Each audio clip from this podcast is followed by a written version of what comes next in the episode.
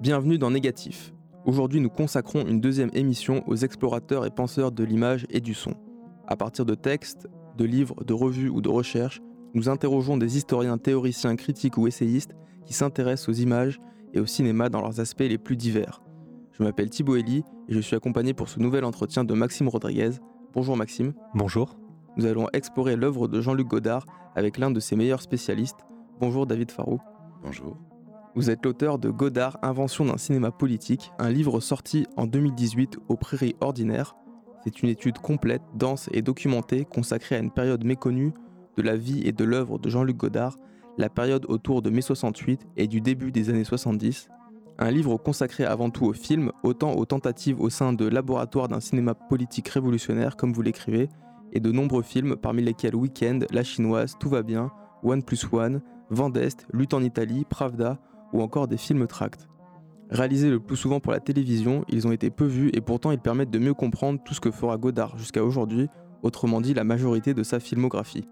L'œuvre de Godard et cette période historique vous sont familières puisqu'en 2002 vous avez soutenu votre thèse de doctorat intitulée Avant-garde cinématographique et avant-garde politique, Cinétique et le groupe Ziga Vertov, et vous avez aussi coordonné en 2006 avec Nicole Brenez et Michael Witt l'ouvrage Jean-Luc Godard Document, rassemblant notamment, comme son nom l'indique, de précieuses archives liées au film de JLG. Vous avez aussi un rapport étroit avec la création, une question qui nous importe dans ce podcast, puisque vous êtes diplômé de la FEMIS et vous êtes maître de conférence à l'École nationale supérieure Louis Lumière, où sont formés auteurs et techniciens du cinéma de demain. Alors David Farou, nous allons prendre le temps de revenir sur cette décennie oubliée de la filmographie de Jean-Luc Godard et interroger les possibilités d'un cinéma révolutionnaire 50 ans après les tentatives godardiennes et du groupe Diga Vertov dans ce nouveau grand entretien de négatif.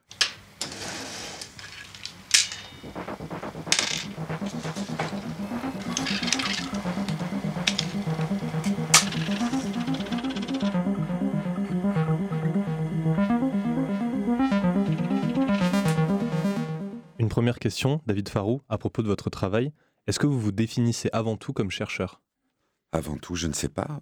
Mes conditions matérielles d'existence, c'est que je suis enseignant-chercheur. Donc ça veut dire que, comme la plupart des gens qui ont ce titre, cette fonction, euh, je suis supposé partager mon temps entre l'enseignement et la recherche. Et en pratique, on est tellement happé par euh, d'autres tâches que la recherche, c'est une bataille pour ménager du temps euh, pour s'y consacrer. Mais ça, c'est le sort de, tous les enseignants-chercheurs en France, quasiment. Et euh, je dirais que le fait d'être à l'école Loup Lumière m'a permis de retrouver, après des années à l'université, euh, du temps pour faire, euh, pour faire ce livre. Donc je ne sais pas si je me définirais d'abord comme chercheur, peut-être je suis d'abord enseignant, c'est ça qui m'occupe principalement, mais je n'ai jamais interrompu mes activités de recherche. En termes de recherche universitaire, est-ce que votre travail se rapproche d'abord de celui d'historien? Alors, il y a euh, dans les études cinématographiques, euh, à travers l'université française, il y a un partage qui me paraît euh, en partie artificiel entre les historiens et, les spécialistes de l'esthétique. je trouve que ce partage n'est pas fécond et que celles et ceux qui souhaitent ne s'inscrire absolument que dans une de ces deux spécialités manquent forcément quelque chose. Donc moi, je dirais que j'essaye d'historiciser l'esthétique. Voilà, si je veux essayer de caractériser ma démarche, c'est que une approche esthétique qui euh, voudrait euh, examiner les procédés euh, de toute éternité indépendamment des conjonctures me paraît vaine. Une approche historienne qui serait indifférente à la dimension esthétique me paraît, comment dire ça, je, cherche un mot moins violent, mais je serais tenté de dire mutilé. Donc je, je trouve de toute façon, si on veut euh, rendre justice aux objets qui nous intéressent, qui sont des films et qui sont chacun singuliers, il y a lieu d'essayer d'articuler histoire et esthétique. Euh, et bon, disons que la façon dont j'essaie de le faire, je dis pas que j'y arrive, mais euh, c'est d'essayer d'historiciser les dimensions esthétiques. Et donc vous vous intéressez plutôt aux films qu'à leurs auteurs? Là, aussi, c'est difficile de faire un partage aussi net, mais en tout cas, dans l'approche que j'essaye d'avoir, c'est impossible d'aborder un auteur sans se confronter à, la réalité matérielle de ce que sont ces films, de comment ils sont construits, de qu'est-ce qu'ils nous font. C'est euh, un objet très, euh, très organique, très vivant, euh, un film, et je ne pense pas qu'on puisse le figer dans un état arrêté. Et comment est-ce que vous faites, vous, alors, en tant que chercheur, par rapport à ce film Comment est-ce que vous vous positionnez?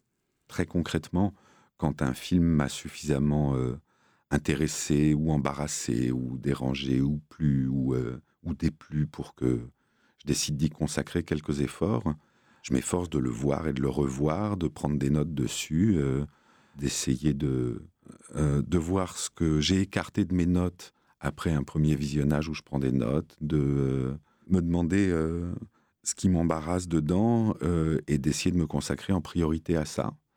Et puis très souvent, euh, dès lors qu'on se met euh, à regarder et écouter les films, en fait, euh, ils, contiennent, ils, contiennent, énormément d'indications ou de détails qu'on tend à oublier dans le, dans le temps du déroulement de la projection.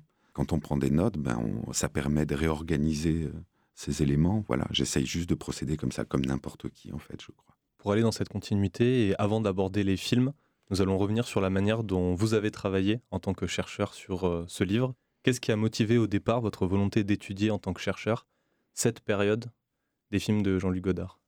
Euh, ça, remonte à loin parce que l'envie de pousser des études de cinéma jusqu'à la production d'une recherche en, thèse venait de l'envie d'approfondir cette période de Godard dont, à l'époque où j'ai commencé à m'y intéresser, les films même n'étaient pas accessibles. Hein. J'ai passé plusieurs années à guetter des projections euh, des films pour pouvoir les voir.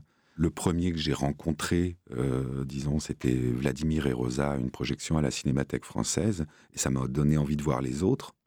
Peut-être parce que Vladimir et Rosa est le plus ludique, le plus drôle, et je me suis dit, mais euh, si c'est ça le cinéma militant, euh, alors vraiment j'ai envie d'en voir plus. Bon, j'ai découvert évidemment, chemin faisant, que c'était une exception, Vladimir et Rosa. mais donc ça remonte à loin. À l'époque où j'ai fait cette thèse, qui est assez lointaine pour moi maintenant, entre 97 et 2002. D'abord, c'était en parallèle avec mes études à la FEMIS, donc j'ai pas pu me consacrer euh, énormément à la thèse pendant cette période. C'est surtout vraiment dans les deux dernières années que, j'ai avancé euh, pour pouvoir soutenir une thèse. C'était des conditions très différentes des thèses euh, d'aujourd'hui, où on était quand même beaucoup plus libre, beaucoup moins contrôlé chaque année sur l'état d'avancement des recherches. Donc c'était possible de le faire en parallèle avec, avec autre chose.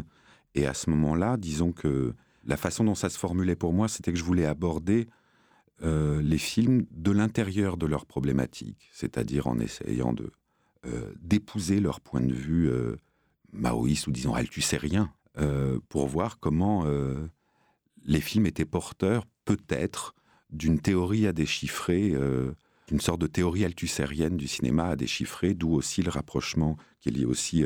mais donc voilà, dans, un premier moment, mon approche, c'était de vouloir aborder les films depuis l'intérieur de leurs problématiques. Il m'a fallu du temps pour prendre euh, et trouver de la distance par rapport à cette approche, euh, disons, en intériorité, et justement de, d'essayer d'avoir ce rapport euh, davantage historicisé, qui est ce qui me guide davantage depuis, disons, les années 2005-2009 et donc à partir de là... C'est-à-dire que vous euh, avez continué, après votre thèse, à travailler sur cette période? Ben, C'est-à-dire qu'il y a eu des occasions ou des sollicitations, notamment euh, le livre euh, Jean-Luc Godard Document, où Nicole Brenez m'a proposé de m'associer à l'équipe, et ce qui était vraiment un grand honneur, un grand plaisir pour moi de, de, de, pouvoir prendre part. C'était une sacrée aventure, la préparation de ce livre. Et donc, comme euh, de, temps en temps, euh, j'avais des sollicitations autour des travaux de Godard de, cette période, ça m'a amené à, euh, au-delà de mon propre désir, j'étais sollicité pour continuer d'y réfléchir assez régulièrement. Et, et, de plus en plus, la façon dont la question se posait pour moi, c'était finalement qu'est-ce qu'il y a à retenir et qu'est-ce qui est obsolète? Euh, de cette expérience. C'est-à-dire, euh, on n'est plus du tout dans la même conjoncture que dans l'après 68. Donc, qu'est-ce qu'il y a d'encore actif dans, dans les expérimentations de, Godard et euh, Jean-Pierre Gorin dans, cette période-là? Il y avait l'envie d'essayer de, faire un livre, mais qui, je, je l'ai su assez vite finalement, allait être forcément loin de ma thèse, puisque posant une question que ma thèse n'abordait pas. Euh, ou pas comme ça. Et de sorte que entre le livre qui est paru et, euh, ma thèse, il reste, euh, enfin, il reste quasiment plus rien de la thèse dedans, sauf quelques éléments euh, factuels que j'ai retrouvés à l'époque de, la thèse. Et encore, j'en ai retrouvé d'autres depuis. Donc, il n'y a, pas, à part une continuité de d'objets de travail, il n'y a pas beaucoup de, de, points communs entre cette thèse et ce livre. Pour continuer sur le livre, une des questions que vous avez pu vous poser, c'est celle du corpus c'est-à-dire des films que vous avez portés à l'étude. Comment est-ce que vous avez établi ce corpus? Là, je dirais euh, par, euh, au départ, une forme de bon sens empirique, euh, c'est-à-dire on prend la filmographie de Godard, on regarde les films, puis on regarde à partir de quel moment la politique semble y jouer un rôle, être une préoccupation importante, puis on cherche en amont à partir de quel moment on en a des signes antérieurs. Le plus long pour moi, euh, pour écrire ce livre. Ça peut paraître paradoxal parce qu'il est un, peu gros, mais le plus long pour moi, ça a été d'écrire le début. Les 100 premières pages? Ouais, à peu près. Et surtout, euh, de décider du plan du livre, c'est-à-dire euh, de la découpe, de la périodisation au sein de l'œuvre de Godard, de quand est-ce qu'il y avait lieu de, de scander les différentes parties. Ça, ça a été la décision la plus difficile et la plus longue pour moi. Et donc les, la première partie du livre, les 100 premières pages qui sont consacrées au film entre 60 et 67. Euh, pourquoi est-ce qu'il était important pour vous de, de revenir ces films qui sont les plus connus de Godard, qui ont déjà été beaucoup étudiés Notamment, euh, on pense au livre d'Alain Bergala, Godard au travail. Pourquoi il était important de revenir sur ces films avant le tournant politique? C'était important pour moi parce que le, si on veut pas avoir une approche psychologisante de la politisation de Godard, parce que ça c'est son affaire, euh, de savoir ce qui psychologiquement l'a attiré vers la politique. Mais à partir de ce qu'il nous donne, et il nous donne beaucoup, à savoir les films, comment est-ce qu'on peut déchiffrer ce cheminement vers euh, qui passe d'un apolitisme euh, qui est compatible avec des amitiés d'extrême droite à l'époque d'About de Souffle, à un engagement militant maoïste en 69. Voilà, comment on passe de l'un à l'autre en une décennie, si c'est pas par une épiphanie un, miracle inexplicable, etc. Je pense qu'il y avait lieu d'en suivre le cheminement dans les films. En même temps, les films qui sont les plus importants à l'égard de ce cheminement, ce n'est pas euh, le mépris, euh, ce n'est pas euh, bande à part, même si accessoirement il y a des moments où on trouve des traces de moments du cheminement dans le mépris, quand Brigitte Bardot sort la carte du Parti communiste italien de la poche arrière de, du pantalon de Piccoli. bon, mais euh, c'est quand même archi euh, localisé et anecdotique. Donc, euh, ces films-là, qui sont aux yeux de plein de monde les plus importants, qui ont été extrêmement bien documentés dans, dans le livre d'Alain Bergala, Godard au travail, sont pas ceux sur lesquels je mettais l'accent, mais je pouvais pas non plus faire l'impasse. Il s'agissait de situer, vu de loin, qu'est-ce qui se passe dans, cette période 60-67. Et ce qui m'est apparu en, bah, en y travaillant, en me, en me démenant avec cette question euh, pendant un moment, c'est que euh, il semblerait bien que c'est une période où Godard se heurte à la censure tout le temps, sauf pour deux films, hein, mais euh, tout le reste du temps, il se heurte à la censure d'État. Et là, sans faire un excès de psychologie, ça me paraît assez, j'ai envie de dire, logique que un artiste qui essaye d'être un peu libre, qui se heurte à la censure d'État, ben, convoqué à se poser la question politique euh, de qu'est-ce que c'est que l'État, pourquoi il m'en veut, euh, qu'est-ce que je fais qui lui va pas, et, euh, et si j'estime que c'est moi qui ai raison, comment je m'organise contre cet État. Donc c'est contre la censure qui s'est politisé. Je pense. Selon vous? Je, je, prétends pas que c'est forcément le levier décisif ou principal. Je suis pas dans la tête de Godard. Hein. En tout cas, je ne vois pas comment il aurait pu esquiver la question, euh, étant presque harcelé par euh, la censure, et que ça lui fait, euh, dans cette période-là, une expérience directe d'affrontement à l'État, où il dit lui-même qu'il a été amené à demander des rendez-vous dans les cabinets des ministères pour essayer de sauver un film. Parce que sauver un film, c'est sauver la possibilité d'en faire un autre après aussi. Hein. Je veux dire, il y a un enjeu de, survie économique en tant qu'auteur. On a quand même beaucoup de traces de démêlés entre Godard et la censure. on en a parlé avec euh, Macha Merrill, l'actrice euh, d'une femme mariée, qui nous a raconté euh, comment il avait, il avait aussi joué de la censure pour, mettre des, des, plans en trop dans le film, qu'il avait prévu de mettre en trop dans le film pour que la, censure n'en coupe pas trop et qu'il qu ait quand même ce qu'il voulait dans le film à la fin. Bah, c'est une jolie tactique, ça. Donc il y avait tout, tout un système de, de, tactique face, au, face à la censure qu'il avait commencé à, expérimenter au, fur et à mesure des films. vous voyez, ça témoigne quand même d'une pensée armée par la politique à l'intérieur du cinéma, d'avoir une tactique de mettre des plans en trop euh, pour avoir une marge de négociation avec l'État. Et je trouve que c'est en même temps très beau comme tactique et en même temps terrible qu'un artiste en soit réduit à mettre des plans qu'il n'a pas envie spécialement de mettre dans son film euh, pour que le moment de la négociation avec l'État où il faudra faire des coupes soit moins coûteux. En 1967, c'est l'année d'un tournant politique selon vous, David Farou. Deux films marquent cette année, notamment La Chinoise, une tentative d'enquête active sur la jeunesse marxiste-léniniste, et Weekend, déclaration de guerre au cinéma bourgeois, comme vous l'écrivez, ayant pour protagonistes des petits bourgeois réactionnaires. Dans votre étude, vous opposez ces deux films, en tout cas vous les mettez en relation. Qu'est-ce qui fait de Weekend le contrepoint de la chinoise, qui sont pourtant deux films qui marquent le début d'une rupture vers un cinéma communiste? J'avais pas l'impression à ce point de les opposer, mais ce qui oppose les deux films, c'est que l'un est conçu euh, du côté des euh, jeunes militants révolutionnaires euh, qui émergent dans une, une passion ou une adhésion pour la révolution culturelle chinoise telle qu'ils la rêvent, telle qu'ils se la représentent et de l'autre un portrait apocalyptique euh, de la bourgeoisie gaulliste euh, réactionnaire euh, à la veille de 68. C'est-à-dire que c'est les, les, axes qui me paraissent opposés. Quoi. D'un côté, une jeunesse avec laquelle Godard a envie de partager des choses, et de l'autre, l'univers qu'il déteste de la bourgeoisie gaulliste. Et c'est un double portrait de la France aussi, celle de 68 qu'on verra, mais D'abord celle de 67 et des préoccupations qu'il y avait euh, cette année-là. On peut y voir un diptyque euh, de portrait de la, de la France, si on veut, oui. Ça me paraît intéressant de regarder les deux films comme ça.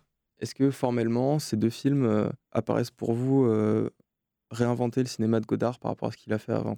En fait, c'est vrai à des degrés divers selon les films, selon le temps dont il dispose pour les faire, selon le, le, degré d'investissement. Tous les films ne sont pas égaux. Je pense aux yeux de Godard lui-même quant au degré d'implication et euh, de travail qu'ils contiennent. Mais mon hypothèse, c'est que au-delà de la période que j'ai travaillé, euh, la méthode de Godard, c'est de réinventer le cinéma à chaque film. C'est de se demander qu'est-ce que pourrait être le cinéma pour ce film-là. Euh, d'élever l'ambition du travail sur chaque film à la hauteur de que peut être l'art du cinéma dans le cas de, de ce film-là, sur ce thème-là, avec ces acteurs-là, avec euh, ce budget-là, euh, etc. Il formule, euh, il formule ça dans l'introduction à une véritable histoire du cinéma que je cite assez tôt dans le livre, d'une autre façon très terre à terre, en disant en substance qu'il s'agit de faire ce qu'on peut avec ce qu'on a, et que un chômeur sait que la question qui se pose pour lui, c'est comment je vais manger avec 3 dollars aujourd'hui. Mais, ajoute Godard, euh, Rockefeller aussi fait ce qu'il peut avec 3 millions par jour. Et cette idée qu'on fait ce qu'on peut avec ce qu'on a est assez, euh, me semble assez euh, libératrice, assez émancipatrice. C'est-à-dire, au lieu d'être le cinéaste standard qui se plaint toujours de ne pas avoir assez de moyens, qu'on l'a empêché d'eux, qu'il faudrait plus d'argent, plus de temps, plus de je ne sais quoi, même si Godard, dans le cadre de négociations avec ceux qui le financent, est amené parfois à dire ça, en fait, ce qui l'anime euh, pour organiser son travail, c'est de se demander comment il va faire euh, ce qu'il peut avec ce qu'il a. Et ça le conduit à inventer des formes. Euh, donc il, est dans un état d'expérimentation constant. Il a 89 ans et ça s'est pas arrêté. Donc voilà. Donc je pense que, en tout cas, il faut sans doute, il faut, pas au sens prescriptif, c'est on accède plus simplement, plus facilement euh, à l'œuvre de Godard, c'est-à-dire au film, en se débarrassant de la question de savoir quelle est sa théorie ou, euh, ou à quelle théorie il se rattacherait, c'est-à-dire en arrêtant de vouloir l'étiqueter et en se demandant juste qu'est-ce qui, qu'est-ce que ça travaille, dans quel sens ça va, et puis euh, et on peut regarder chaque film avec l'hypothèse que peut-être qu'il essaye de rectifier quelque chose du film précédent. Dans l'année 67, Godard participe également au film collectif Loin du Vietnam, coordonné par Chris Marker.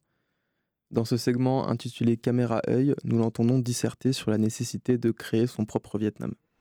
Et c'est pour ça, enfin, je crois, la seule chose que nous pouvons faire. Nous, nous faisons du. Enfin, on fait du cinéma. Euh, moi, je fais du, cinéma. Donc, ce que je peux faire de mieux pour le Vietnam, je crois, c'est de. Plutôt que d'essayer d'envahir le Vietnam par euh, une espèce. par une générosité qui force forcément les choses, c'est au contraire laisser le, le Vietnam euh, nous envahir et se rendre compte quelle place il occupe euh, enfin, dans notre vie de, de tous les jours, partout.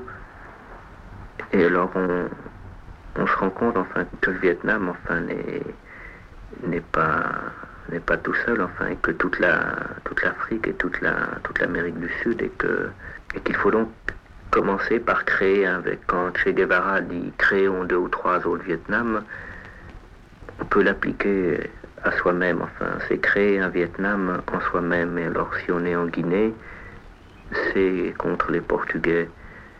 Si on est à Chicago, c'est pour les Noirs. Si on est en Amérique du Sud, c'est pour l'Amérique latine, qui est un pays entièrement euh, colonisé, euh, d'abord colonisé par la culture espagnole et française, et aujourd'hui colonisé par l'économie euh, américaine créer un Vietnam en nous, enfin, je sais pas, par exemple en France, euh, cette année, c'était l'été dernier, les grandes grèves qu'il y a eu à la, à la de, à Besançon ou, à Saint-Nazaire sont des choses qui sont euh, profondément liées au, Vietnam. Pour un ouvrier de la, de la la lutte du Nord-Vietnam, lui, il doit en tirer des leçons quand il lutte contre euh, avec son, syndicat, il doit en tirer des, formes de principe parce que finalement, s'il trouve par exemple à que ses cadences de travail sont trop, sont trop fortes, qu'il ne peut ni plus ni, ni vivre, ni dormir, ni, ni penser, il peut même plus lire, euh, que finalement il est, il est un sous-homme, un, sous, un sous-produit et il se sent exploité. Moi, par exemple, euh, cinéaste qui tourne en France, je suis par exemple complètement euh, coupé d'une grande partie de la population et de la classe, euh, la classe ouvrière en particulier.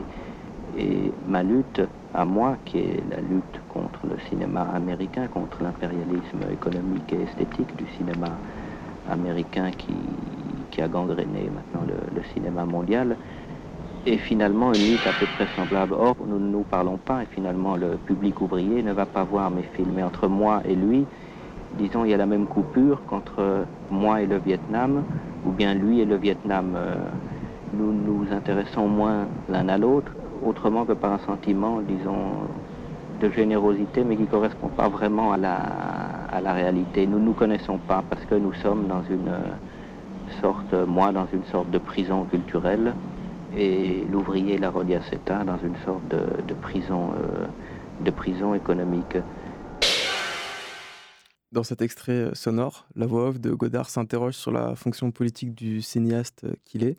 Comment analysez-vous son discours? Dans ses propos, d'abord, ce qui me frappe, c'est que, et ce n'est absolument pas une spécificité de cette période-là, je n'ai pas trouvé de contre-exemple dans tous les entretiens ou propos de Godard que j'ai entendus euh, jusqu'à maintenant, c'est qu'il est d'une d'une parfaite sincérité, au point d'ailleurs que il mentionne qu'il a dans le film que il aurait voulu tourner au Vietnam et qu'il avait offert ses services euh, aux combattants Vietcong, mais qu'ils n'avaient pas assez confiance politiquement en lui. Et donc, euh, il s'est posé la question bah, pourquoi ils n'ont pas voulu de moi? J'étais peut-être trop confus. Euh, ça l'a interrogé, ça l'a remis en question, finalement. Et toujours dans cette logique de faire ce qu'on peut, bah, puisqu'il ne pouvait pas aller au Vietnam, il s'est posé la question autrement comment est-ce qu'on peut se laisser envahir par le Vietnam? Et je trouve sa façon de le formuler très très belle parce que c'est évidemment pas une demande politique que euh, la France de 1967 soit envahie par les armées vietnamiennes. Je pense pas que ce soit ça qui soit en jeu, même techniquement, ça paraît pas imaginable. En revanche, il la pose à une échelle subjective.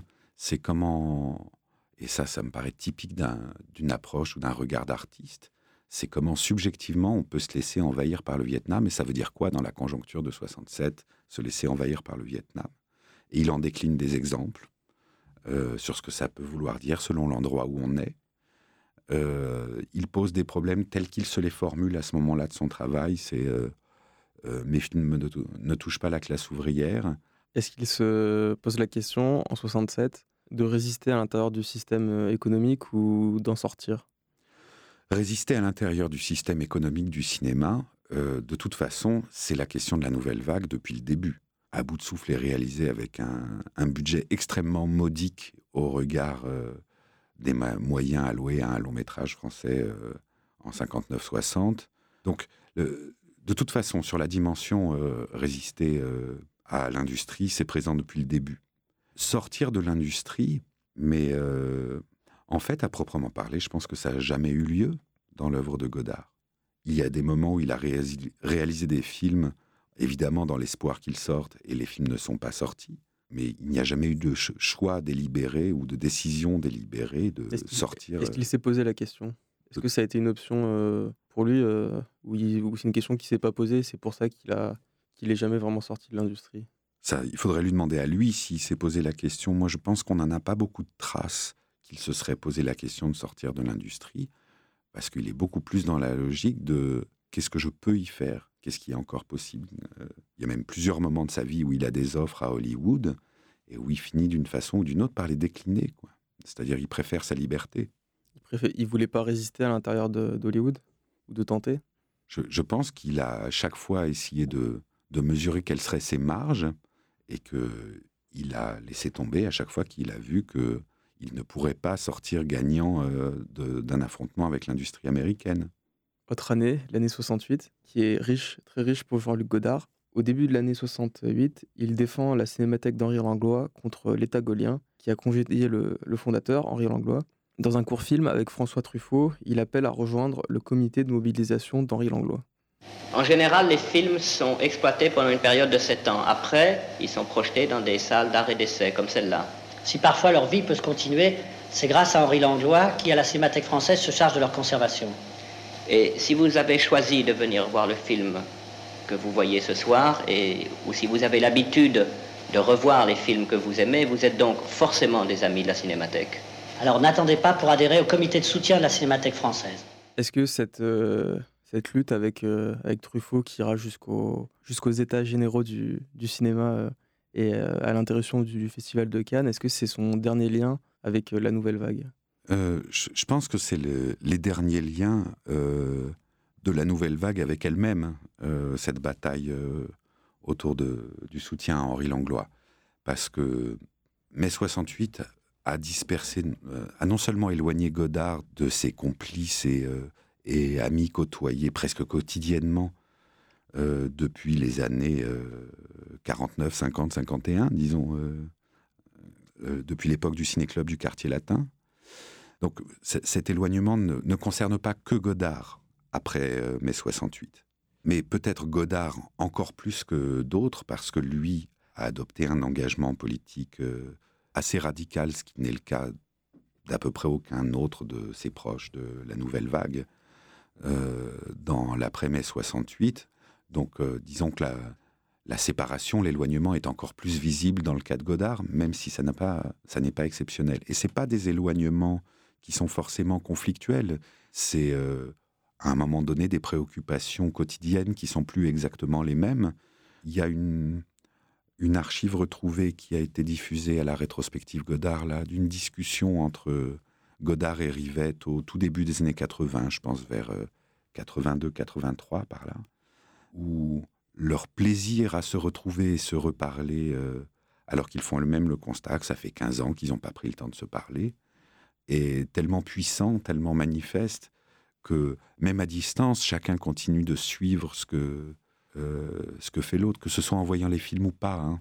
Donc, je trouve qu'il y a lieu de relativiser, en tout cas, cette, euh, cette sorte de, séparation après, après l'affaire Langlois. Cette, ce comité de défense pour Henri Langlois, c'est aussi la continuité de ce dont on a parlé tout à l'heure, c'est-à-dire euh, la lutte contre la censure et la mainmise d'un État contre, euh, contre le cinéma Bon, pour Godard, ça paraît certain.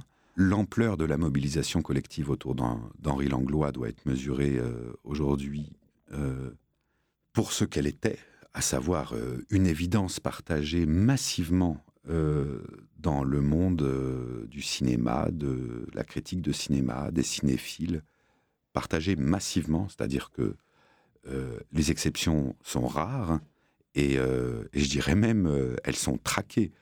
L'autre élément qui me paraît devoir être souligné parce que c'est un trait d'époque et que sans doute l'époque, euh, enfin la conjoncture a changé à cet égard, c'est que la nécessité de maintenir une, euh, une puissance indépendante euh, de la tutelle de l'État, y compris pour la cinémathèque, était une évidence partagée, une pensée politique partagée à une échelle très large, même au-delà de la gauche, même au sein, disons, de, de gaullistes libéraux, etc.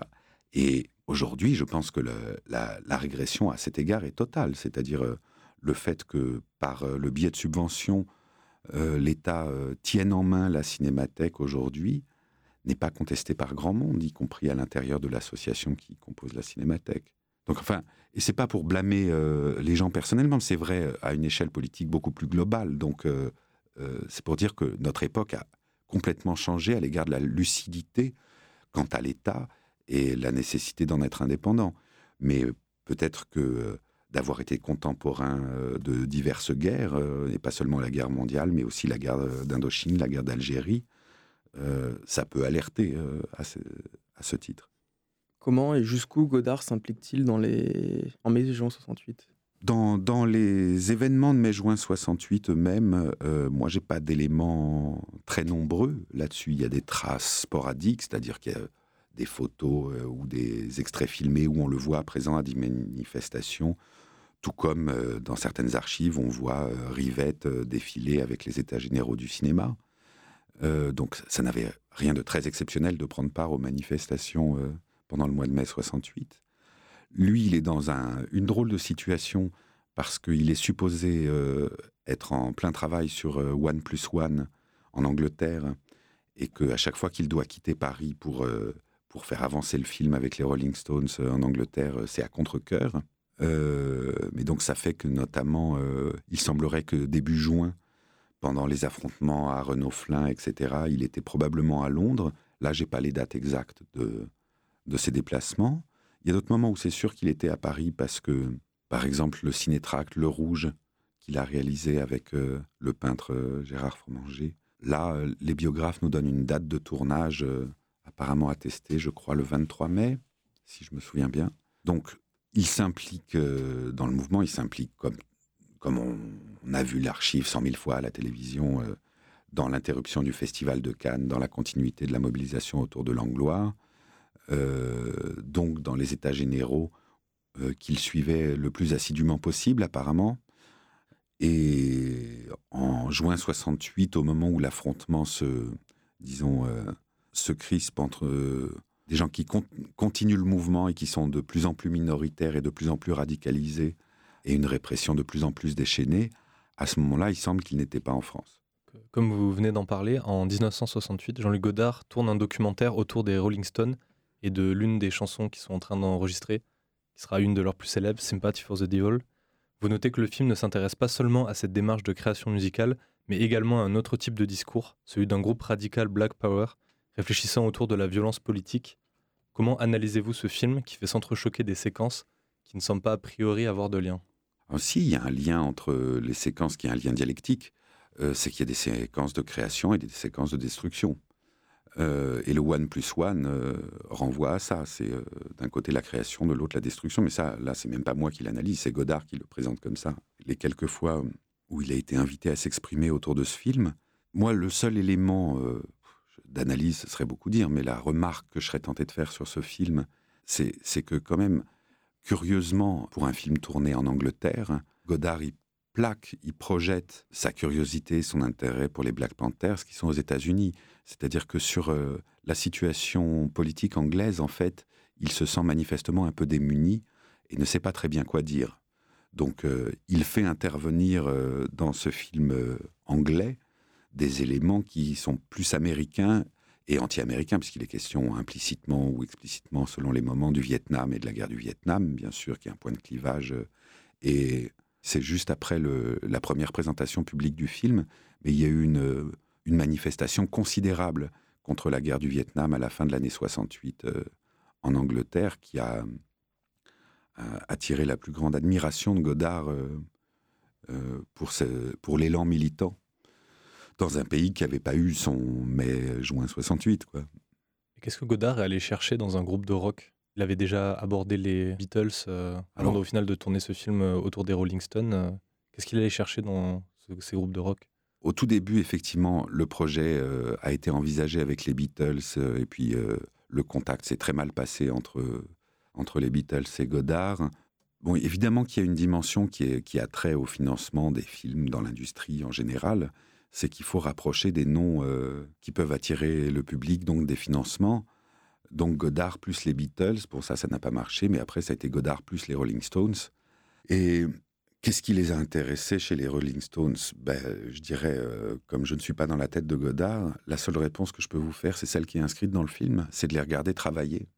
Et plutôt que de multiplier les tubes euh, euh, déjà faits, il veut les regarder travailler sur une chanson qu'ils sont en train de préparer, Sympathy for the Devil, sans doute parce que en, regardant les différents textes autour desquels il répétait à ce moment-là il a senti des échos qui l'intéressaient dans le texte de cette chanson. Mais le projet, c'est de, regarder comment il travaille, de voir s'élaborer la création d'une chanson euh, par les Stones. En revanche, ce processus-là, de suivre une création musicale, chez Godard, on le retrouve dans d'autres films. On va le retrouver euh, autour d'un quatuor euh, qui travaille les quatuors de Beethoven dans Prénom Carmen. Ça constitue une des trames du film, de suivre leur répétition des quatuors de Beethoven. On retrouve ça avec euh, Mitsuko qui prépare un album dans Soigne ta droite. C'est un moyen aussi d'avoir un, matériau qui constitue une continuité pour le montage du film et qui permet d'intégrer d'autres séquences hétérogènes. Vous caractérisez le film comme documentaire. Alors pour euh, les matériaux qui concernent les Rolling Stones, peut-être oui, sans, aucun doute.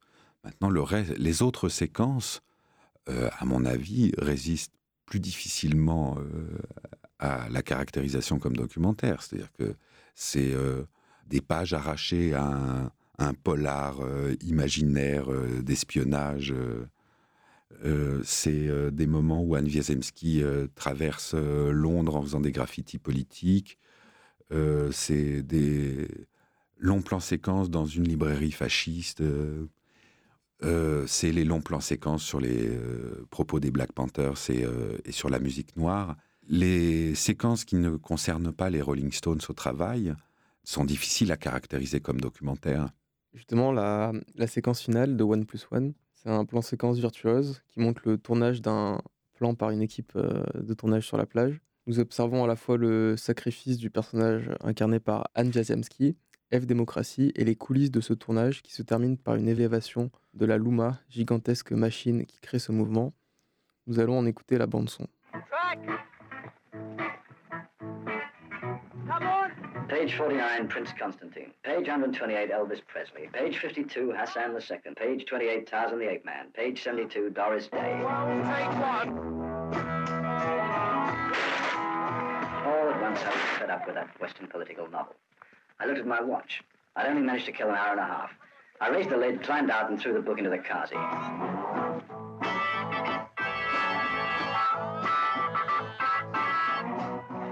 This was all a waste of time. I would soon be five years old, the age of the Red Guards, the age of the Revolution. I had to do something. I sent a wire to Peking. Now I was on the beach, waiting for Uncle Mao's yellow submarine to come and get me. Nearby, there were a lot of fools running around making noise. Who were they? Why were they there to be climbing around like that? In my opinion, they must have been making a film.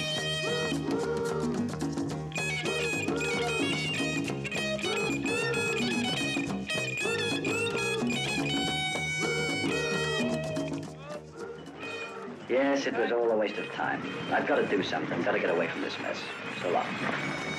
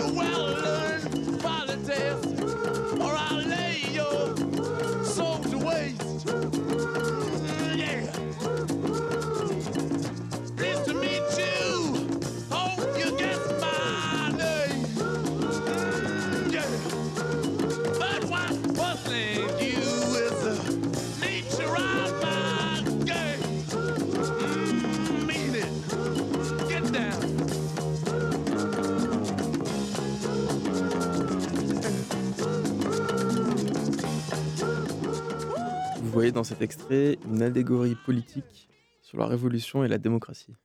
Oui, bah, enfin, je le vois parce que ça me paraît assez explicite dans, le film. euh, et c'est, euh, comment dire, un thème qui est déjà présent dans L'Amoré, un- le sketch, euh, le court-métrage qui est le sketch de Godard dans un film collectif qui s'appelle La, La Contestation, où il y a cette opposition révolution-démocratie. Démocratie étant entendu, bien entendu, comme le type de régime euh, occidentaux euh, sous l'emprise américaine. Et la révolution, bah, c'est pas celle des pays de l'Est, c'est plus euh, celle de la Chine euh, ou du Vietnam, dans, dans l'esprit de Godard au moment de ce partage. Et on sait qu'il a beaucoup évolué là-dessus, puisque au contraire, il est, depuis les années 80, euh, le défenseur d'une démocratie radicale, d'un réinvestissement radical de la notion de démocratie. Mais l'opposition euh, révolution-démocratie, oui, elle est inscrite explicitement dans One Plus One. Et dans cette séquence, euh, il y a à la fois la musique euh, des Rolling Stones et il y a toute la partie qui est plus fictionnelle avec le Black Power et puis il y a aussi le, côté où on voit les coulisses du tournage. Il y a plusieurs éléments aussi qui se qui convergent vers la fin. Euh, à mon souvenir, dans la version de Godard, il n'y a pas la, euh, la version finale de la chanson par les Stones. hein. C'était un de ces sujets de discorde avec le, le producteur anglais. euh. Parce qu'il y a deux versions, il y a la version Sympathy Voilà. for the Devil et il y a la version euh, Il y a la version du producteur qui s'appelle Oui. Sympathy for the Devil. et la version One Plus et One. la version One. Plus One qui était le montage de Godard. Il y a eu un affrontement au moment de la fin du film puisque le producteur a fait sa version dans le dos de Godard. Ils se sont battus. Enfin. Euh, mais euh, Godard justement voulait qu'on voit le travail de création sur la chanson sans fournir le résultat, le produit final. Et, euh, et dans la logique du producteur, il fallait fournir le, le résultat. Mais sinon, sur les autres éléments, euh, c'est euh, c'est quelque chose que Godard travaille par plein de bouts dans différents films de, des années euh, 67 à euh, 60, au moins 72 et sans doute un peu après, euh, de faire varier le, le statut du film selon les degrés d'inscription ou d'ex- euh, ou d'explicitation de la conscience d'être dans un film. Par exemple, dans Weekend, euh, euh,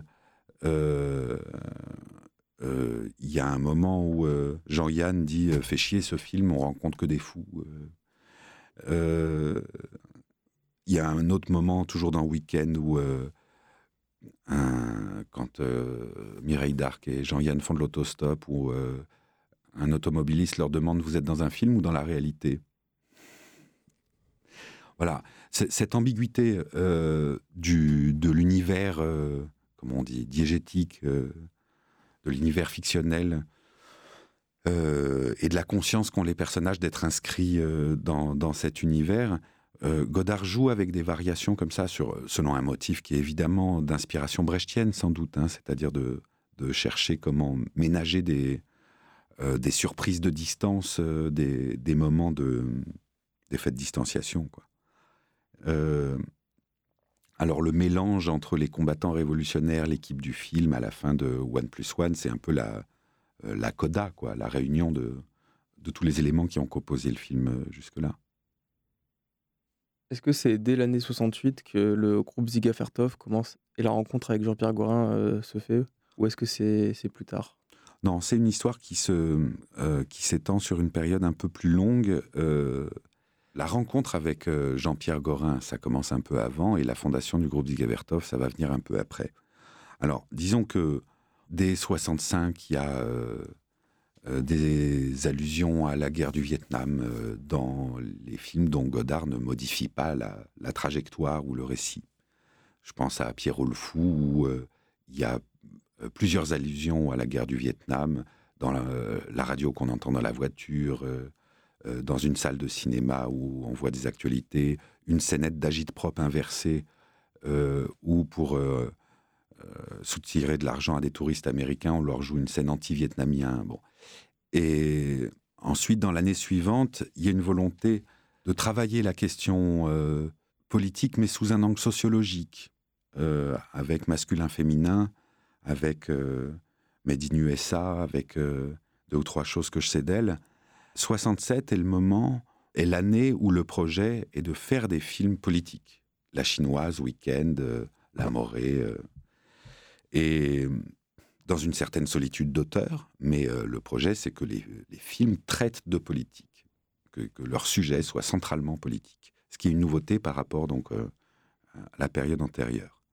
Arrive mai 68, et bon, les films de cette année-là ont un statut un peu bâtard parce que aussi bien le Gai Savoir qui est entrepris avant euh, mai 68 que One Plus One, pour lequel les contrats sont signés avant mai 68, sont des films que Godard doit livrer alors que mai 68 lui fait ressentir un sentiment d'urgence de se lier aux militants et de faire des films non plus seulement politiques, mais militants. Euh, des, films dont les militants puissent se servir et au service de la lutte.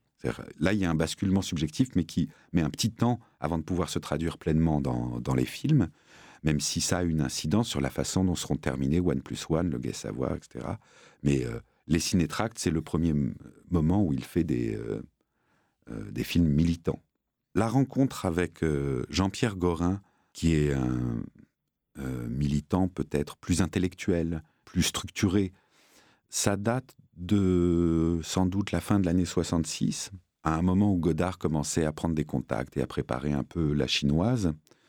Et à ce moment-là, Gorin était un militant euh, maoïste qui travaillait euh, au monde des livres, qui avait fait euh, des, classes prépa, Hippocagne, Cagne, et dont plein d'amis étaient des étudiants de l'école normale supérieure à Ulm, donc c'était les élèves d'Althusser, parmi les fondateurs de l'Union des jeunesses communistes marxistes-léninistes. Donc Gorin côtoie tout ce petit monde-là et euh, il est euh, passionné de cinéma, il rêve d'en faire. Il rencontre, euh, il rencontre Godard à un dîner avec Yvonne Babi, la critique de cinéma du Monde, fin 66 probablement. Et ils se plaisent ces deux-là, Godard et Gorin. C'est-à-dire, Godard aime bien l'impertinence de ce jeune homme qui en même temps l'admire beaucoup, mais est capable de lui parler de ses films en étant très franc, très direct, euh, très irrévérencieux aussi. Et donc de loin en loin, ils se recroisent, ils se revoient, et ça fait partie des gens que Godard cherche à retrouver euh, autour de mai 68, notamment autour d'un film qui ne s'est pas fait, mais Godard avait rêvé à un projet euh, d'un film de 24 heures ayant chaque heure étant le résultat du travail d'un contributeur différent, éventuellement non cinéaste, et il propose à Jean-Pierre Gorin euh, de prendre en charge une heure de ce projet qui devait s'appeler Communication et qui ne s'est pas fait. Gorin a passé un long temps à y travailler. Euh, ça a donné un scénario qui s'appelle Film français, jamais réalisé en l'état, jamais publié, euh, mais qui va être l'instrument d'une reprise de contact de Gorin avec Godard. Tant et si bien que, euh, arrivant l'été 69 et le tournage d'un film dont, on va sans doute re- reparler dans un instant, qui est Vent d'Est, euh, film à gros budget, avec euh, le, projet de réunir une affiche où il y ait Daniel Cohn-Bendit, Gian Maria Volonté, acteur connu des fictions de gauche franco-italiennes et des western spaghetti, et Jean-Luc Godard pour faire un western gauchiste un an après mai 68. Une super production. Oh, super production, faut pas Une exagérer. production. Mais c'est plutôt une grosse production au regard des, des budgets récents de, de Godard à ce moment-là, parce que euh, c'est- des sommes, en tout cas, qui peuvent permettre d'envisager de payer des stars. Quoi. Et qui finance euh, ce film? Alors là, je me souviens plus de tous les détails, mais il y a euh, notamment un mécène italien euh, euh, qui vient d'une famille très riche, liée à la Fiat, mais euh, dont la petite amie qui apparaît dans le film est une militante maoïste. Enfin voilà, il y a une coproduction, je crois, avec trois, trois sociétés de production, et ça permet de faire venir euh, Glauber Rocha, le cinéaste brésilien, qui fait une apparition dans le film. Ça... Mais le tournage est décrit par les quelques témoins que j'ai pu consulter à ce propos comme un chaos total, c'est-à-dire qu'en en fait, il y a trois sensibilités politiques qui s'affrontent euh, au jour le jour sur le tournage. Il y a Daniel Cohn-Bendit et ses amis anarchistes euh, qui ont envie de faire un western, mais pas très sérieusement en même temps. euh, C'est-à-dire que leur culture cinématographique est proche du nul. Et eux, ils ont l'espèce de rêve fantasme de faire du cinéma comme, euh, comme chacun peut en avoir le rêve ou le fantasme de devenir une star, si vous voulez. Bon, c'est pas très sérieux, quoi, du point de vue de l'élaboration et du travail cinématographique. Il y a un groupe autour de Gian, euh, Maria Volonté qui sont des gens proches du Parti communiste italien, mais d'un point de vue, enfin, le PCI, c'est un peu différent du, du PCF dans ces années-là. Euh, et ils, sont, ils font plutôt partie de courants un peu critiques. Donc, dans ce groupe autour de Gian Maria Volonté, il y a notamment Marc O, Marc apostrophe O, homme de théâtre, cinéaste, euh, agitateur très important. euh. Et il y a le groupe des maoïstes autour de Godard. Et Godard, à un moment donné, euh, dans les conflits quotidiens au sein de cette équipe qui tire dans des sens complètement opposés, appelle au secours Gorin, lui envoie un télégramme pour lui demander de rejoindre l'équipe. À ce moment-là, Gorin est sur un lit d'hôpital avec une jambe cassée suite à un accident de la route et il s'évade littéralement de l'hôpital pour rejoindre Godard à Rome sur ce tournage parce que Godard lui a, dit euh, si tu soit tu me rejoins, soit j'abandonne ce film. Donc là, c'est une déclaration, euh, pas d'amour, mais une déclaration de d'amitié et de travail euh, très forte. Et Gorin l'a saisi, il file à Rome, et là, ils vont faire une sorte de, à l'échelle d'une équipe de cinéma gauchiste, hein, donc relativisons les termes, mais en termes imagés, on pourrait dire une sorte de putsch. Ils vont prendre le pouvoir au sein de cette équipe divisée du film pour en faire un film maoïste. Nous allons écouter un extrait de Vent d'Est où l'on peut entendre les protagonistes euh, du film, ceux qui sont en train de faire le film, lors d'une assemblée générale. On est en assemblée générale, la caméra est à la disposition de tout le monde.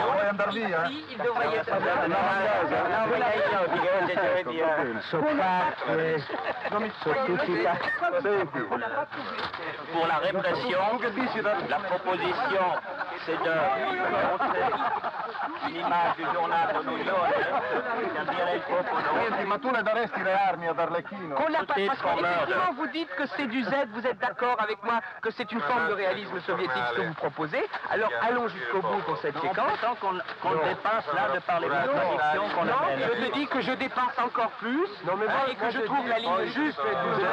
Tu refuses de poser un problème essentiel. Non, je le pose, puisque le problème, l'image de Staline, elle est dans le film maintenant. Hein? Ne, nous, ne nous, ne disons pas n'importe quoi là. hein. Mais je dis que pour l'image après, le problème de Staline est posé maintenant. Il est dans le film, il y a le désaccord, La mais meilleure pour l'image. c'est qu'est-ce que vous sentez réprimé par cette image Il y a déjà quelque chose d'assez étonnant, c'est de voir même du Jean-Luc, capital, on même. met pas la main du chef, tu colles ça. Non, Il y a une caméra ici, tout le monde. Et oui, la capitale est trop heureuse de se servir de leur Je suis pas d'accord. variation, Je suis pas d'accord avec ça. Il marche terre avec un fusil dans la main. Non, c'est Z, mon vieux. Je suis pas d'accord avec vous. pour la C'est que vous ne répondez pas à la proposition. Écoute, on a fait faut retourner à voir. Est-ce que ce brouhaha est représentatif euh, de ce qu'était le, tournage de, de avant le putsch? Ce brouhaha, il est fabriqué. euh, D'ailleurs, on entend parfois la voix de Godard sur- superposée avec la voix de Godard, ce qui indique bien que ce brouhaha est fabriqué avec différents matériaux de bande son. Euh, c'est pas parce qu'une assemblée générale est euh, tendue ou conflictuelle que tout le monde euh, se met à parler en même temps et ne s'écoute pas. hein. Souvent, une assemblée générale, c'est même le contraire. On s'écoute et ça dure très longtemps. Donc, c'est pas, c'est pas une question de forme, le, le chaos du tournage. euh. La forme de Broa ne rend pas compte du chaos du tournage. Le chaos du tournage, c'était une tension entre les positions anarchistes un peu intraitables de Cohn-Bendit, position anarchiste qui était euh, inconciliable ou rendue inconciliable avec Godard qui posait, euh, qui d'abord posait des questions de cinéma, euh, lui contestait la pertinence de faire un, western gauchiste en disant la forme du western, elle n'est pas innocente. Et donc, renverser le truc en faisant un western gauchiste, c'est pas sérieux, il faut faire la critique du western si on veut parler du western. Et le groupe euh, anarchiste avait envie d'un film plutôt de divertissement et surtout n'avait pas très envie d'y travailler, c'est-à-dire que très vite, euh, les gens allaient dépenser l'argent du film sur la plage ou dans les bistrots, mais se dispensaient de travailler réellement sur le film. Euh, le groupe autour de Gian Maria Volonté était, trouvait insupportable le sectarisme maoïste de Godard et du groupe qui l'entourait, qui faisait que, euh, aux yeux de Godard à l'époque, être membre du Parti communiste italien, c'est être un révisionniste, c'est être un, soutien de l'URSS, un contre-révolutionnaire, enfin. euh, c'est c'est une époque où il se dispute volontiers avec tout le monde. Euh, donc c'est un moment où euh, le désir de radicalisation et la colère de Godard sont assez puissants pour aiguiser les contradictions au maximum. Ça a sans doute contribué, il n'était pas le seul à, à- mordre à cette, euh, ce désir-là hein, de clivage et de, euh, d'affrontement, mais ça a dû contribuer à ce climat euh, inconciliable au sein de l'équipe, qui rendait le putsch finalement sans doute nécessaire pour qu'un film soit réalisé. hein. Est-ce qu'on peut le considérer comme un film manifeste de ce qui va devenir le groupe Dziga Vertov Bah, en tout cas, moi, je propose de le regarder comme ça, mais c'est sans vouloir le réduire à ça, parce que on peut aussi jouer à, à regarder chacun des films de cette période comme un film manifeste, ce qui revient à peu près au même que de suggérer que chaque film est la proposition d'une réinvention du cinéma politique euh, redisposé, si on veut. hein. Donc, c'est, je donne pas une portée théorique à cette euh, notion de film manifeste quand je l'emploie. C'est plus une invitation à, à enrichir ou multiplier les regards qu'on peut porter sur les films.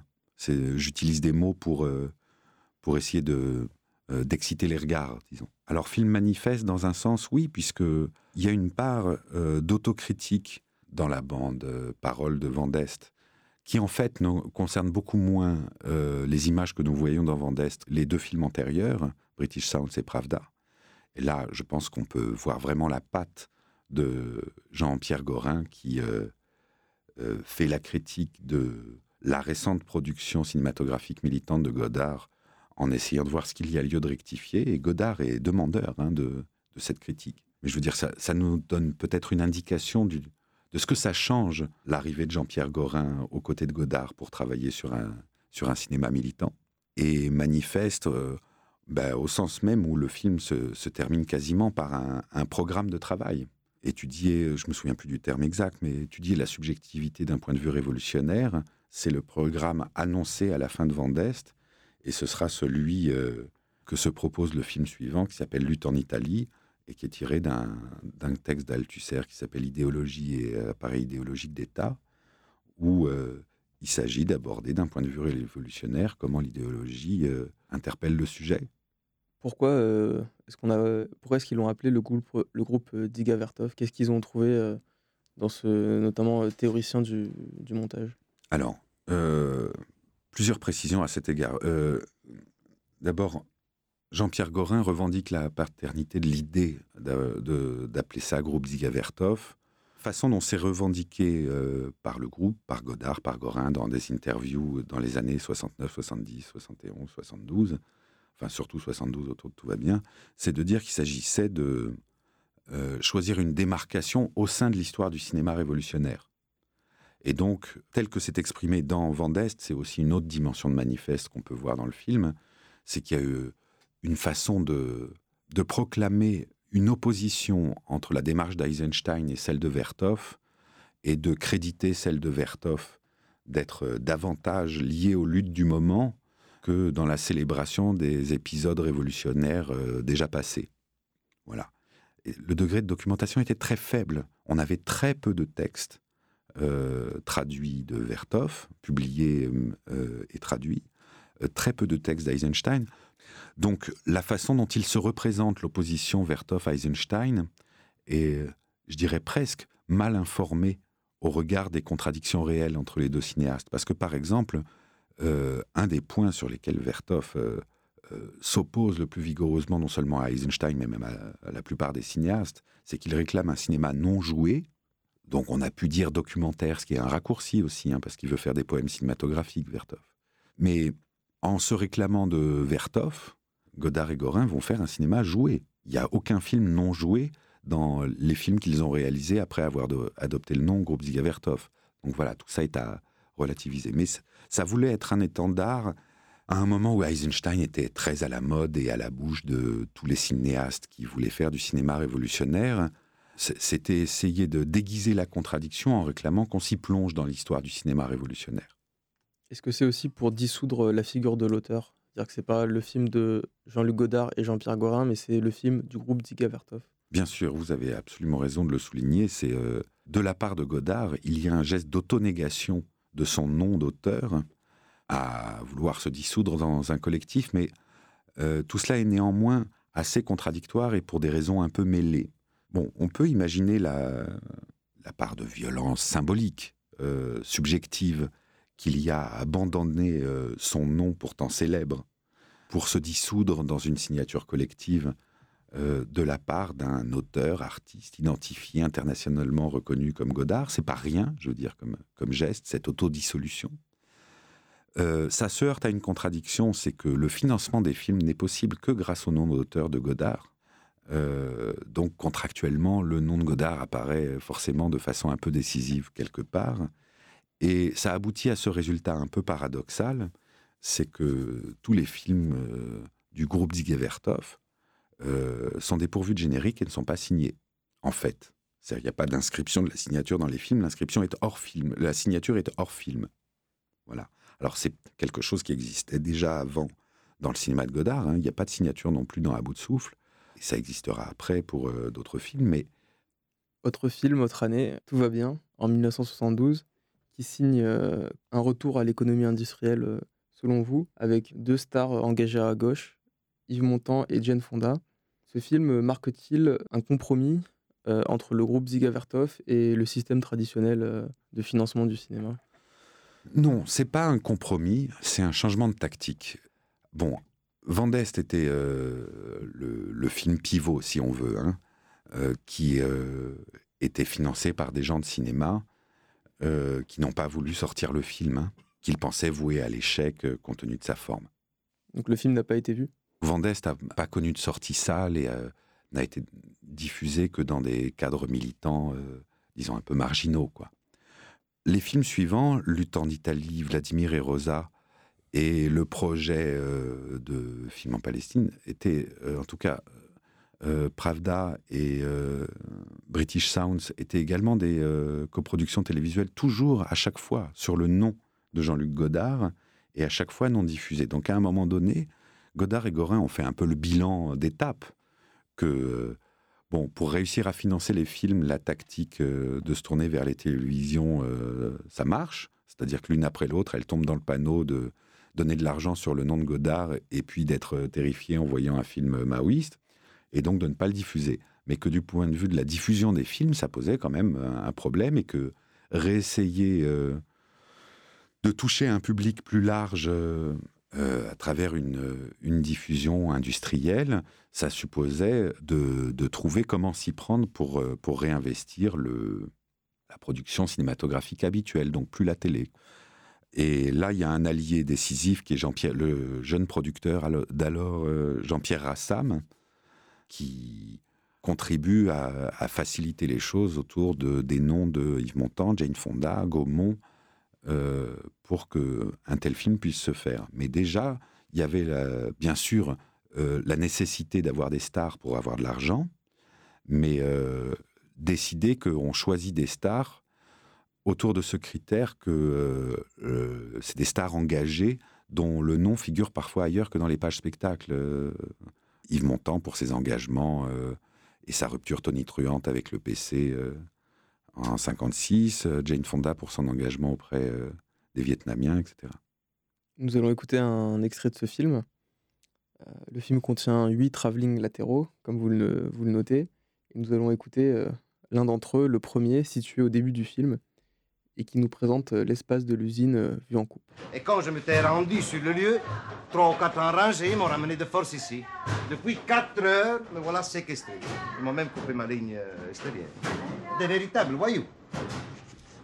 Des véritables voyous Des véritables voyous Le dirlo, je dis pas. Mais les deux autres, à quoi ça sert?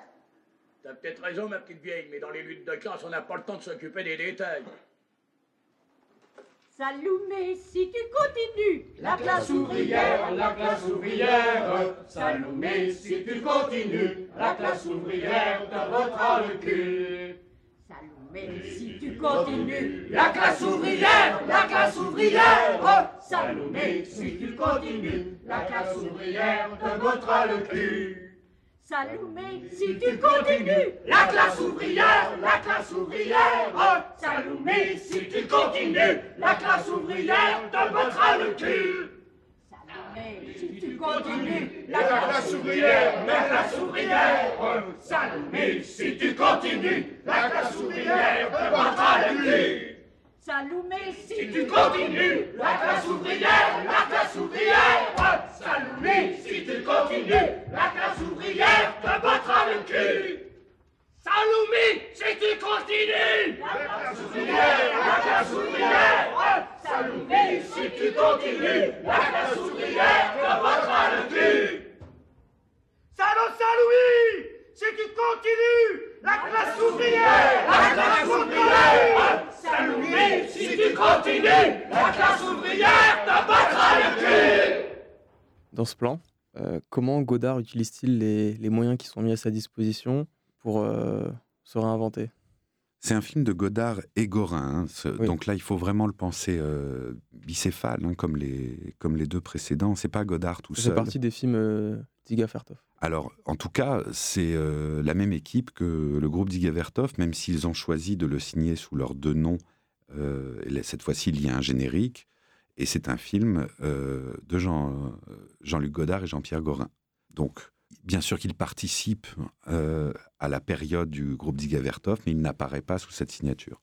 Alors, comment il utilise les moyens dont il dispose? Ben, Là, c'est assez difficile d'isoler un plan euh, par rapport à la dynamique générale du film, hein, mais euh, le film est composé d'un ensemble de plans fixes euh, sans recadrage, d'une très grande rigueur de composition, où on sent une inspiration liée au constructivisme russe, à l'exception de huit travelling latéraux, comme vous l'avez rappelé, qui sont eux-mêmes sans recadrage, c'est-à-dire que la caméra est, suit un parcours rectiligne sans, sans ajustement, sans suivi des mouvements des, personnages euh, compensés par un panoramique. Et ces travelling latéraux, finalement, euh, sont des moments qui interrompent le, le déroulement, disons, vertical du film pour en déployer euh, l'espace horizontalement et nous exposer l'état du rapport de force à un moment donné. Ici, c'est le premier, et il s'agit, à travers une vue en coupe du décor, dont l'idée est très, sans aucun doute, et de façon revendiquée, empruntée à un film de Jerry Lewis euh, qui s'appelle Le tombeur de ces dames. Cette vue en coupe du décor, euh, avec la répétition euh, du dialogue du patron euh, de véritables voyous qu'on vient d'entendre, euh, doit nous donner un aperçu de l'isolement du bureau où le patron est séquestré dans l'organisation d'ensemble du décor de l'usine. Donc cette vue en coupe est un premier état des lieux euh, du rapport de force à un moment donné. Et puis ça va évoluer, ce qui va appeler d'autres plans qui redisposent l'état du rapport de force à, à d'autres moments. Est-ce que c'est un film qui permet pour euh, Godard et Gorin de renouer avec le public? Le projet Tout va bien est sans doute un projet à une échelle un peu plus large quand même. Mais néanmoins, suivant toujours ce principe d'une didactique euh, euh, euh, théorique, avec une nouveauté, c'est que si Lutte en Italie était, disons, finalement l'adaptation cinématographique d'un texte théorique d'Althusser sur l'idéologie, ici la, dida- la didactique porte plus sur ce que la pensée du cinéma peut apporter à des militants pour systématiser, analyser les situations et les conflits dans lesquels ils sont pris. Et il s'agit aussi de, travailler quelles contradictions peuvent traverser les militants révolutionnaires issus de la petite bourgeoisie et comment ça peut se traduire dans tous les aspects de leur vie quotidienne. Et euh, c'est une des dimensions féministes du film, hein, c'est que l'intime est politique et euh, c'est l'objet d'une séquence, euh, à mon avis, clé du film, qui est une séquence de dispute entre Jane Fonda et Yves Montand, où euh, tout se noue autour du refus d'un rapport sexuel la, ve- la veille au soir. Et donc, il y a un déchiffrement politique par des moyens qui sont les moyens du montage euh, cinématographique, c'est-à-dire euh, euh, Jane Fonda oppose une suite de plans, euh, de trois plans, euh, que Yves Montand a en tête à partir de son discours, et elle y oppose un autre discours qui convoque dix plans.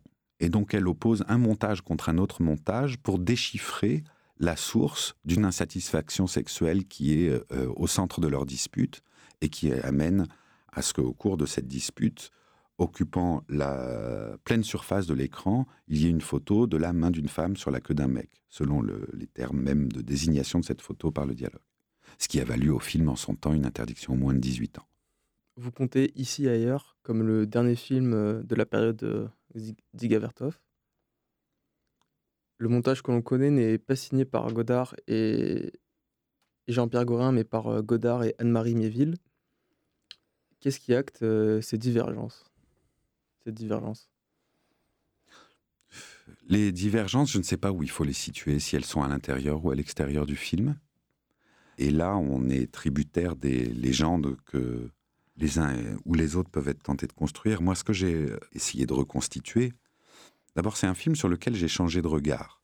Parce que quand j'avais une approche, disons, interne à la, problématique euh, du groupe Diga Vertov, à l'époque de ma thèse, euh, ici et ailleurs, me semblait un film euh, presque hostile, finalement, à, à la période militante qui, qui précédait.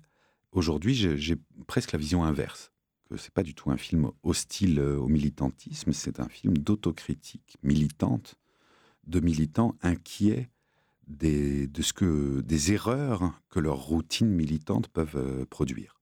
Ce film est composé d'une part de matériaux tournés en Palestine en 70 par trois personnes, euh, qui étaient Jean-Luc Godard, Jean-Pierre Gorin et Armand Marco. Et leur guide le plus souvent était Elias Sambar, euh, militant euh, palestinien, qui est devenu un ami euh, et qui est demeuré un ami de Godard encore à ce jour.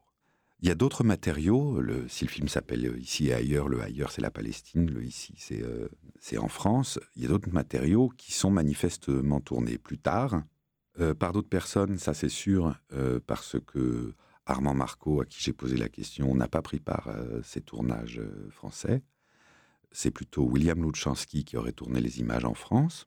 Et donc, c'est après la séparation des membres du groupe Diga Vertov que ça a été tourné. Parce que Ar- Armand Marco était un, membre important du. Depuis Lutte en Italie, c'est le chef, chef opérateur du groupe Diga Vertov.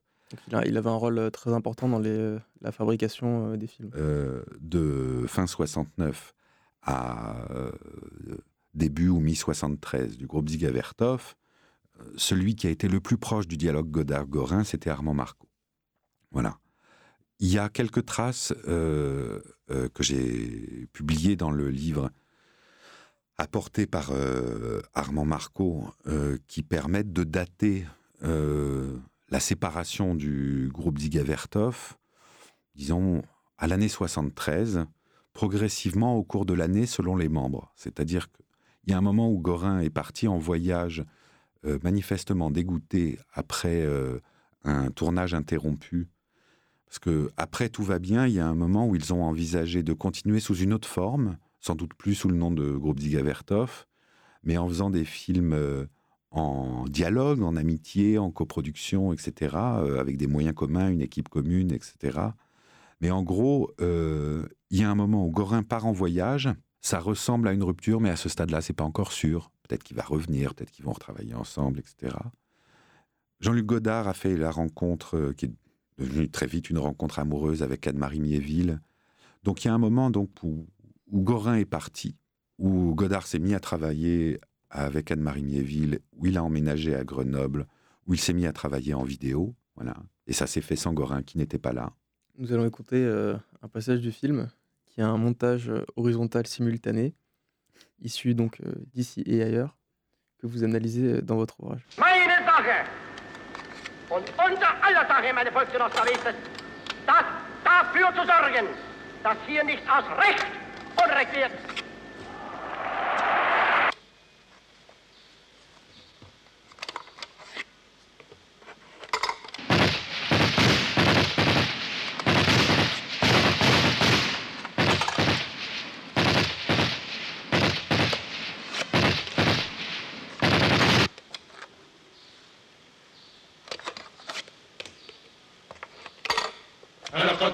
أطلقت القيد قيد مذلتي وسحقت جلدي وصانع نكبتي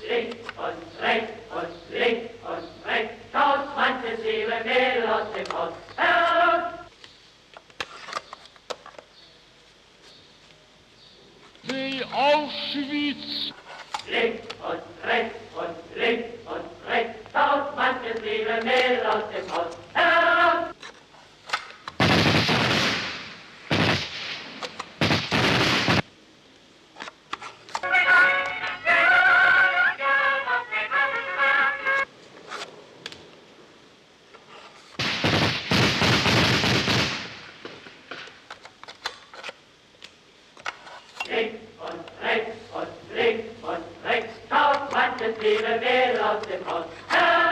Dans cet extrait, on... ça se voit pas euh, pour les auditeurs, mais euh, il y a trois diapositives euh, qui sont alignées horizontalement. Et c'est ce qu'on peut entendre. Il pose les diapositives, il les enlève et il les pose. Et donc par cela, il fait, un montage ho- horizontal simultané. Comment l'analysez-vous? Oralement, sans les images, c'est un, exercice difficile, mais pour le dire rapidement, cette notion de montage horizontal simultané, c'est un terme euh, qu'Abel Gans emploie au moment où il fait son Napoléon en 1927. Il oppose ce que le cinéma fait toujours, le montage vertical successif, à la possibilité d'avoir euh, deux écrans de part et d'autre de l'écran central, euh, donc, Donc, trois trois écrans. écrans, et de faire du montage horizontal simultané, c'est-à-dire des relations d'images euh, que nous voyons simultanément, et pas seulement des relations entre les images que nous voyons successivement. Voilà. Godard, qui est un érudit de l'histoire du cinéma et un admirateur d'Abel Gans de longue date, euh, ne pouvait pas ignorer que, avec les moyens rudimentaires de trois petites visionneuses de diapositives, c'était ce qu'il faisait avec des photographies, euh, des diapos, qu'il fait varier euh, sur ces trois petites visionneuses, en laissant finalement plus stable la photographie centrale, souvent, qui est un, un objet militaire, enfin une arme, euh, soit des avions bombardiers, soit euh, un tank. euh.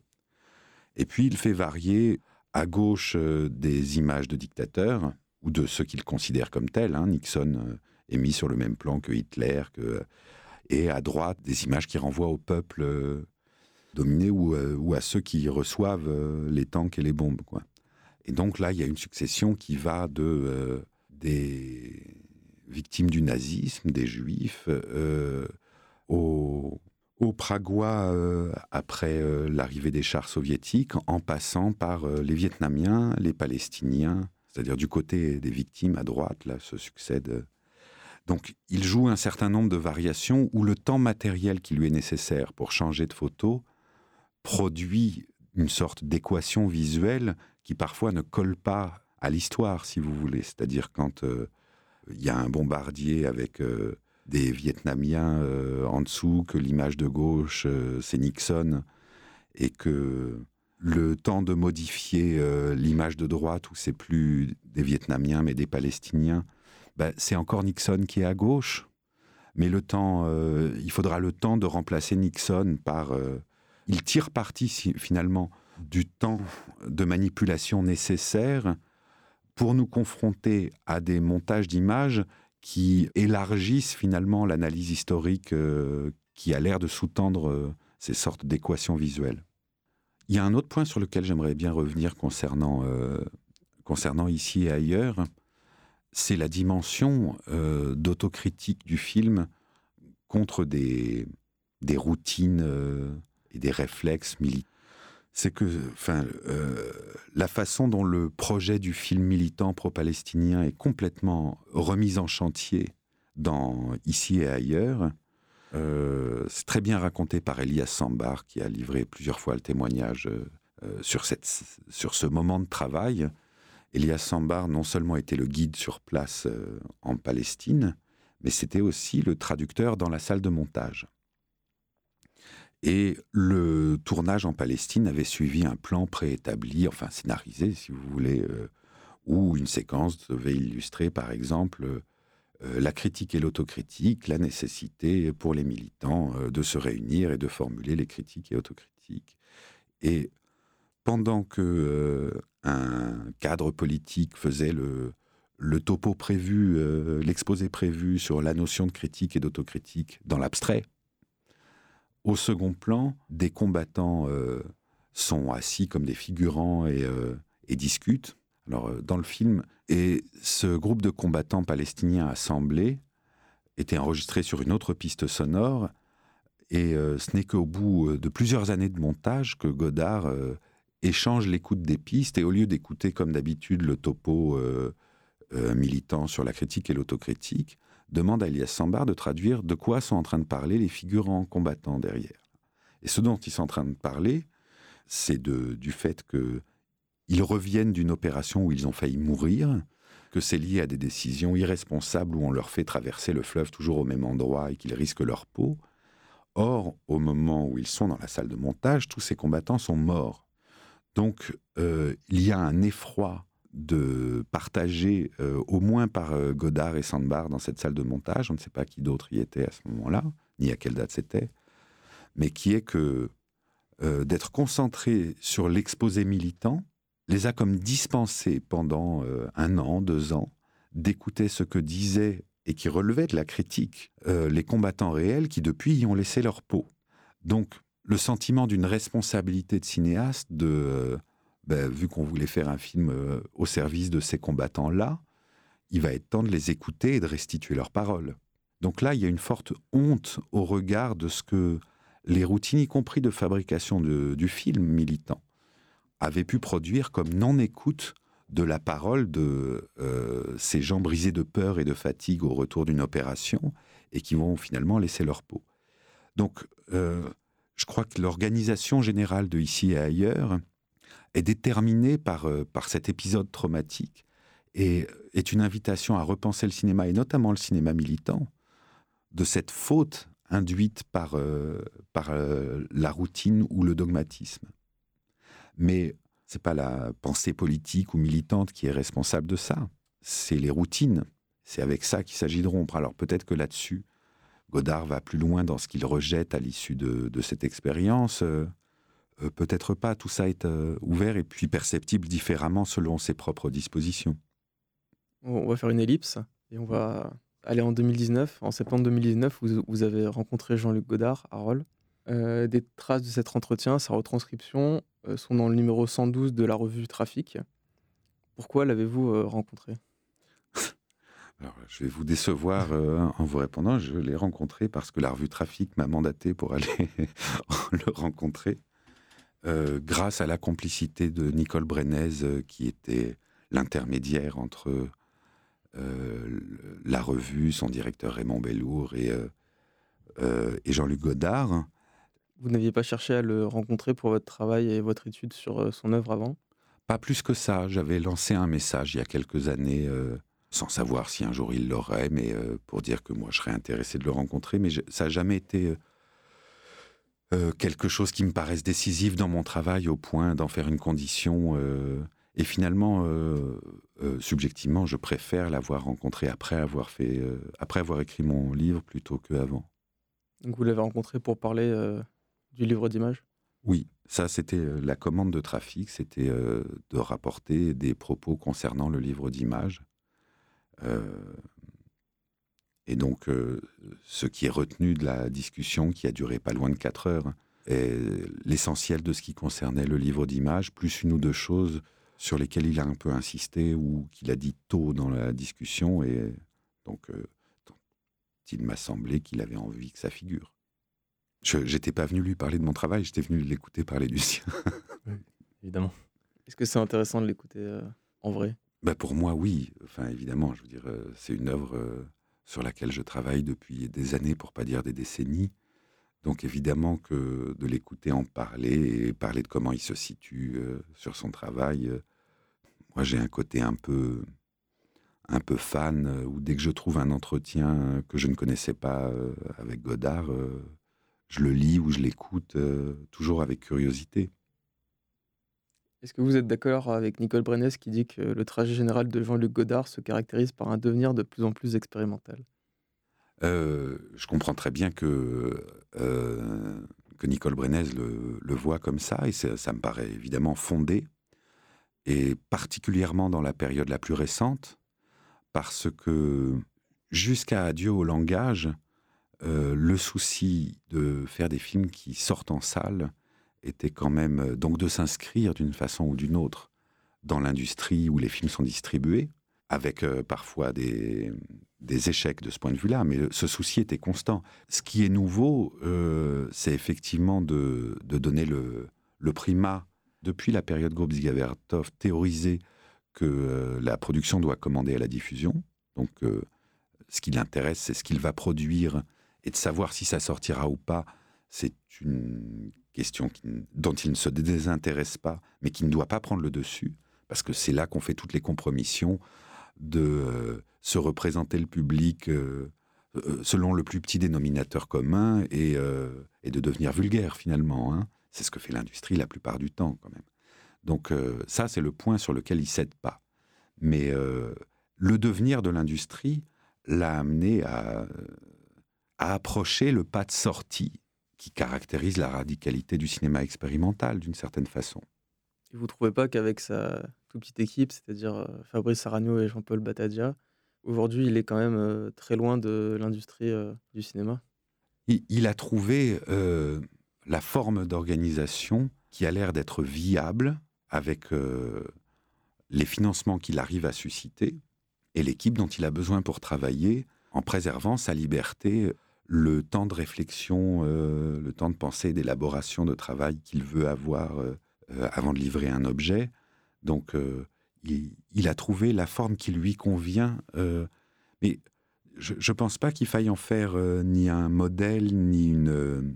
je ne crois pas qu'il y ait de volonté prosélyte de sa part que d'autres fonctionnent comme lui. Il a un parcours absolument singulier d'avoir réussi une carrière euh, très productive de cinéaste avec des films qui depuis fort longtemps ne remplissent pas les salles.